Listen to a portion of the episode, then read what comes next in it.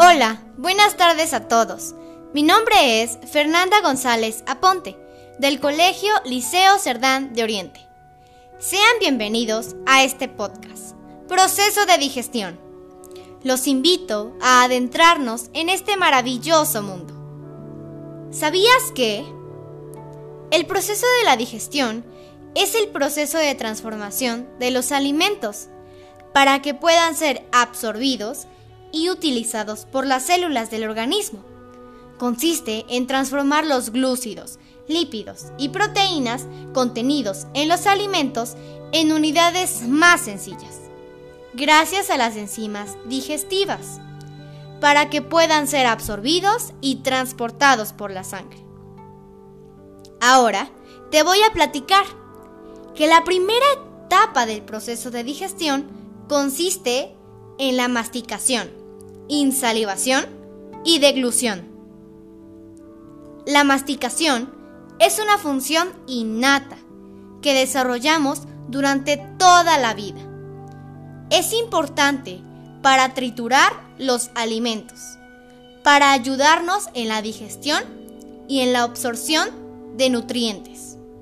Además, nos ayuda en el desarrollo de las estructuras orofaciales, lengua, labios, mejillas y dientes, implicadas también en el habla. La insalivación es un acto involuntario, por medio del cual se segrega saliva y se mezcla con el alimento ingerido. La insalivación tiene varios objetivos.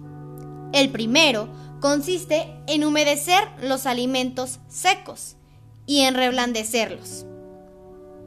Y la deglución es el paso del alimento desde la boca a la faringe y luego hasta el esófago.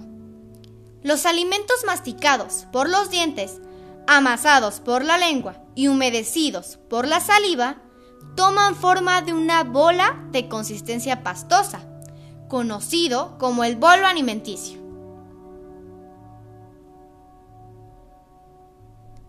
La segunda etapa de la digestión es el metabolismo.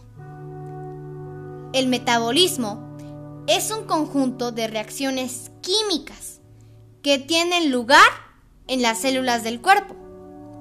El metabolismo transforma la energía que contienen los alimentos que ingerimos en el combustible que necesitamos para todo lo que hacemos, desde movernos hasta pensar o crecer. El metabolismo se divide en dos, el anabolismo y el catabolismo.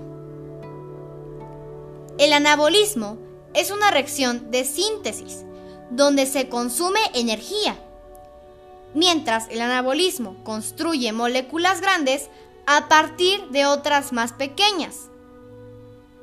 El catabolismo es una reacción de reducción, donde se convierte una molécula compleja en otra más simple. Gracias.